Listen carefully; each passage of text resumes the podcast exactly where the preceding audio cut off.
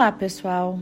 Aqui é Débora Espadoto do grupo Livros Mágicos e nós estamos lendo o grande livro do Roponopono. Hoje nós vamos encerrar o capítulo 1.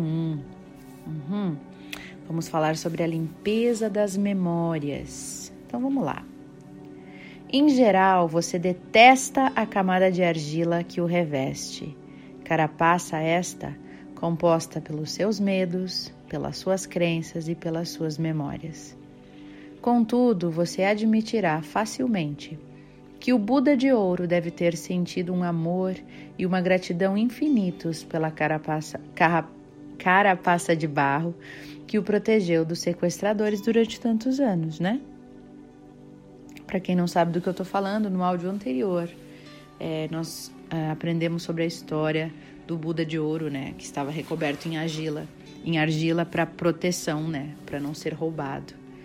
Então, da mesma forma, essa sua carapaça de crenças e maneira de ser, memórias, né, de certa forma elas também estão aí por algum propósito de te proteger, né? E da mesma forma, você deve domar e depois amar os seus medos, pois as faces ocultas deles escondem um tesouro a sua missão individual não seria se desfazer dessa carapaça, desse véu que dissimula a sua verdadeira natureza e o impede de descobrir quem você realmente é, né? Será que não é isso que você tem que fazer?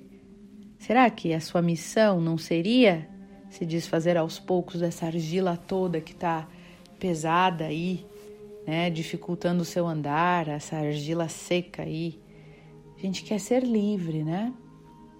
Assim, tal carapaça parece ser depositária de uma mensagem divina, no intuito de guiá-lo ao longo da sua própria evolução. Ela cumpriu o papel dela até agora, que era proteger você. É explorando cada faceta de todos os seus medos que você poderá, pouco a pouco, desvendar as do puro amor que constituem a sua divindade interior. O monge utilizou um martelo e um cinzel. Você tem à sua disposição a mais maravilhosa das ferramentas. Com o Ho'oponopono você poderá limpar essas camadas de argila que são as suas memórias. Então, fortaleça a sua paciência, a sua autoconfiança, a gratidão, o amor pelos outros e por si mesmo. E a prática cotidiana do Ho'oponopono vai libertando você, pouco a pouco, libertando você das suas memórias, te ajudando a descobrir ao longo da sua evolução o seu tesouro interior, o ser de luz que você realmente é. E eu sei que assusta, né, gente, esse caminho, porque a gente tem medo de perder né? A gente tem medo de se desapegar, a gente tem medo de olhar para nossa relação a fundo e perceber que aquela pessoa não nos trata do jeito que a gente merece. E daqui a pouco ter que tomar a decisão de, de sair de uma relação. E aquela coisa que a gente escuta, né? Eu preciso me valorizar, eu preciso é, me amar, eu preciso parar de ter medo de perder as pessoas. Mas no fundo a gente tem medo. A gente tem medo de desapegar, a gente tem medo de perder as pessoas, a gente tem medo de perder o emprego, a gente tem medo. A gente tem medo de olhar para nossa carreira, para aquilo que a gente está fazendo aqui, de forma que a gente se espante, se surpreenda com o que encontre, daqui a pouco encontra que nem era isso mesmo que eu queria, mas e agora? Eu já gastei tanto dinheiro numa faculdade, já estou quase no fim. Eu vou ficar aqui me convencendo de que é isso que eu quero. Capaz, né? E a gente tem medo. E assim a gente vai com medos, com medos. O que eu tenho para dizer para vocês hoje, do fundo do meu coração, é que entendam e acolham os medos de vocês. Tá tudo bem. Tá tudo bem ter medo. Todo mundo tem medo, né? O medo ele existe no ser humano. Não existe ninguém sem medo. O que existe é a gente ter coragem de fazer aquilo, de olhar para isso mesmo assim, né? Vai doer? Vai. Vai doer de repente eu perceber que eu não amo mais a pessoa que eu tô junto? Claro que vai doer. Olha tudo, toda a vida que a gente tem juntos. Vai doer eu ter que tomar uma decisão de sair da relação onde eu estou? Vai doer eu ter que tomar a decisão de abandonar a minha carreira de tantos anos? Vai doer eu ter que tomar a decisão de, é, de ficar longe de, de um vício que me, que me faz tão bem nesse momento, que eu não quero ficar longe? Vai doer. Claro que dói, tudo dói, gente. Mas respeitem o tempo de vocês. Vocês vão perceber, se, se não for com, com a tranquilidade que vocês vão para lá, vocês vão com a dor, né? Uma hora as coisas te empurram, uma hora as coisas te encaminham para o seu caminho. Se não for de um jeito através do autoconhecimento, né? Se não for agora, vai ser mais tarde. Se, se agora eu consigo varrer essa dorzinha para baixo do tapete, vai ter uma hora que eu não consigo mais. Vai ter uma hora que vai doer tanto que eu não tenho outra escolha a não, ter, a não ser sair desse lugar. Então, fiquem tranquilos, o universo cuida da gente. As coisas cuidam da gente, Deus cuida da gente. Se a gente assim confiar, né? Não, não se desrespeite, não se desespere que tem que mudar a vida inteira agora, né? Faz com calma, começa a olhar para o lado positivo de tudo. Olha para aquilo que você já tem, para o que tá bom. E não fica olhando para o que tá errado, para o que tá faltando, para o que precisa ser feito. É onde a gente bota o foco que aumenta. Então não se cobre tanto. Tá tudo bem, faça tudo no seu tempo e não porque o livro disse ou porque alguém falou, né? Respeite o seu andar, respeite o seu coração.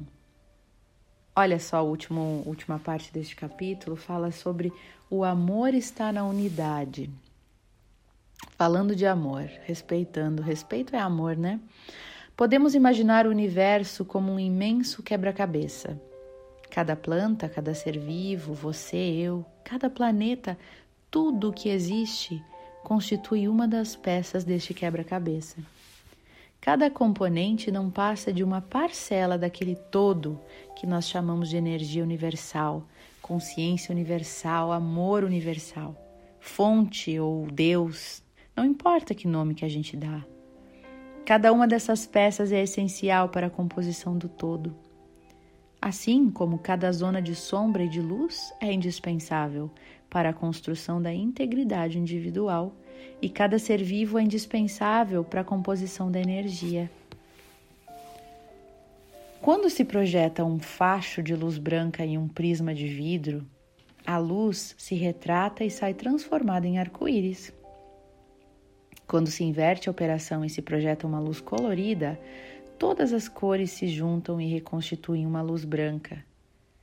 E para obter novamente essa luz branca perfeita, é necessário que cada uma das cores que constituem um aspecto esteja presente. Suponha que se retire uma única vibração do conjunto de todas essas cores, mesmo uma ínfima parcela. É óbvio que a mesma operação não resultará em uma luz completamente branca. Então imagine agora que cada ser humano seja uma dessas cores. Vemos então que, se um único ser for rejeitado, deixado de lado por não ser amado, a humanidade não poderá alcançar totalmente o amor perfeito e incondicional, pois todos nós estamos conectados, unidos em uma única energia que é o amor. Cada ser humano também deve reconhecer e deve aceitar todas as facetas que compõem a sua totalidade, sejam elas ódio, raiva, ganância, alegria, paz. A gente às vezes tem dificuldade de aceitar que a gente tem raiva, né? Porque a gente cresceu com uma crença de que é feio ter raiva, não é? A gente tem às vezes dificuldade de aceitar que a gente tem inveja. Ah, porque não é espiritual, é, não é ser um ser espiritualizado. Não, não tem inveja. Mas seja sincero com você. Olha lá dentro desse coraçãozinho, né? Tem, tem esses sentimentinhos aí negativos e tá tudo bem. Muito prazer, você é um ser humano. e é assim que é. E tá tudo bem. E a gente uma hora ama, outra hora não ama mais, e a gente troca de ideia, e a gente não é uma coisa linear.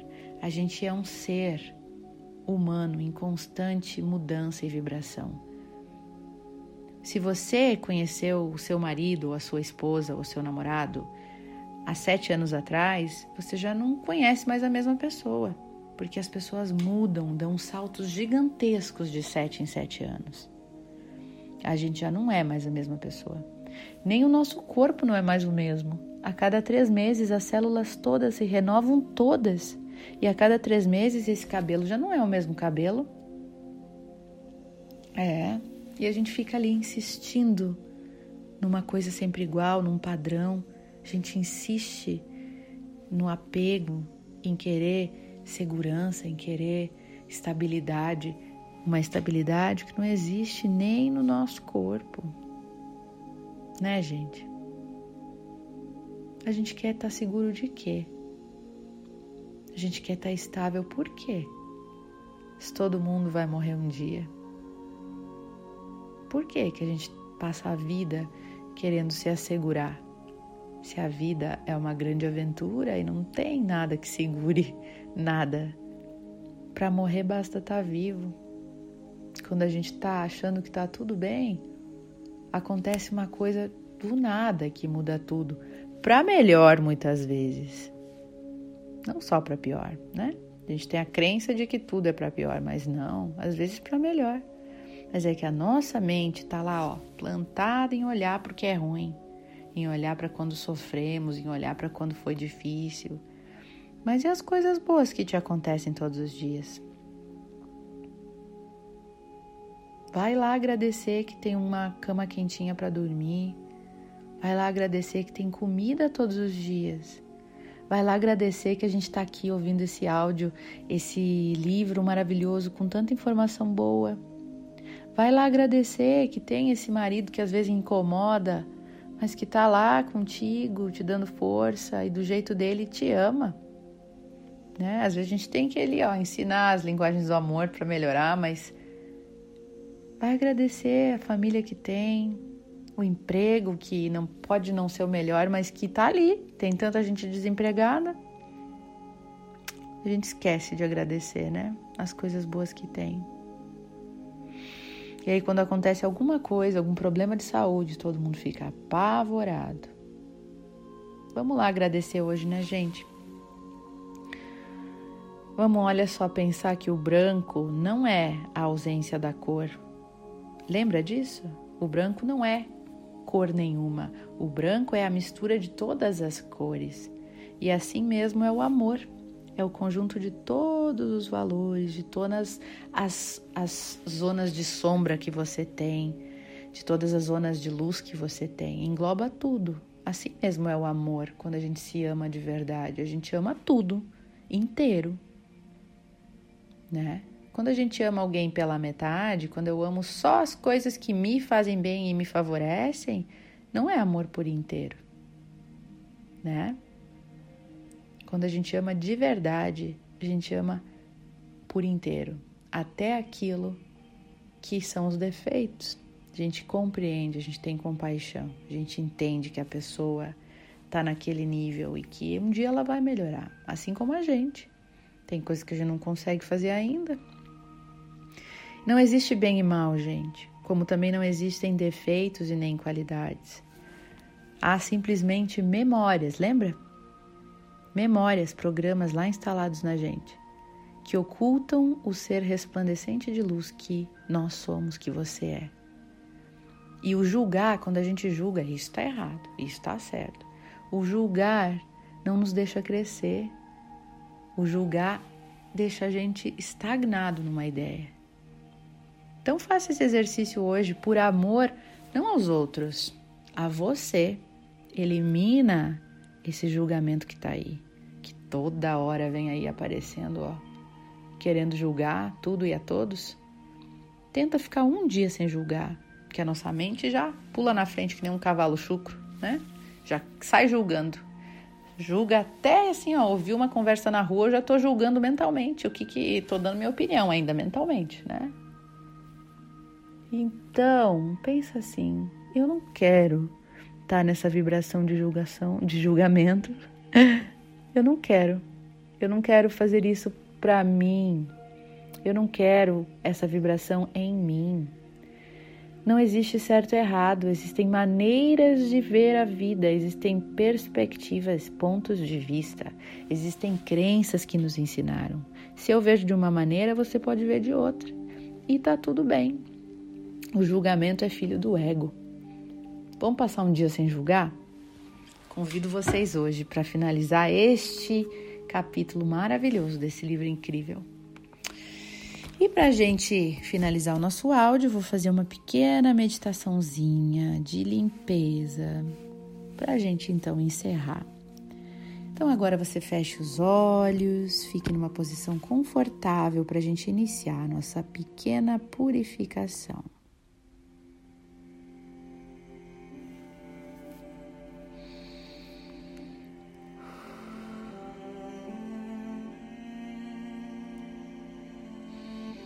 Respire. Imagine que o seu ar está entrando pelas suas narinas e saindo pela sua boca. E cada vez que entra, traz uma energia colorida da cor que você mais gosta, entrando pelo seu nariz. E essa energia entra pela sua cabeça, pelo seu corpo, espalha por tudo e quando você expira, sai aquela energia escura que estava aí dentro. Essa energia de julgamento, essa energia de tristeza, de ressentimento, de ódio, de raiva. Continue respirando. Imagine entrando essa energia que limpa saindo essa energia suja e você vai aos poucos ficando cada vez mais limpo. E dentro de você é puro brilho e cor, purificando todo o seu corpo.